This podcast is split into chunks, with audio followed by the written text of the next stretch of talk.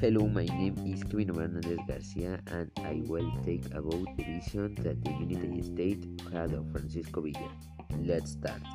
In the Mexican Revolution, United States was sending a submarine to the president, with Francisco Villa the race to ruin the friendship between countries. This attack on Columbus in March of 1916 with 600 men.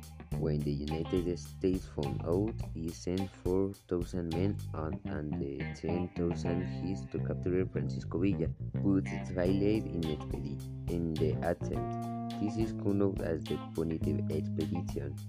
Now, explain it is. I think that the United States seemed very brave Francisco Villa, since he was the first Mexican American man to attack the United States. But I also think there is him as a person who does not care about and not in science.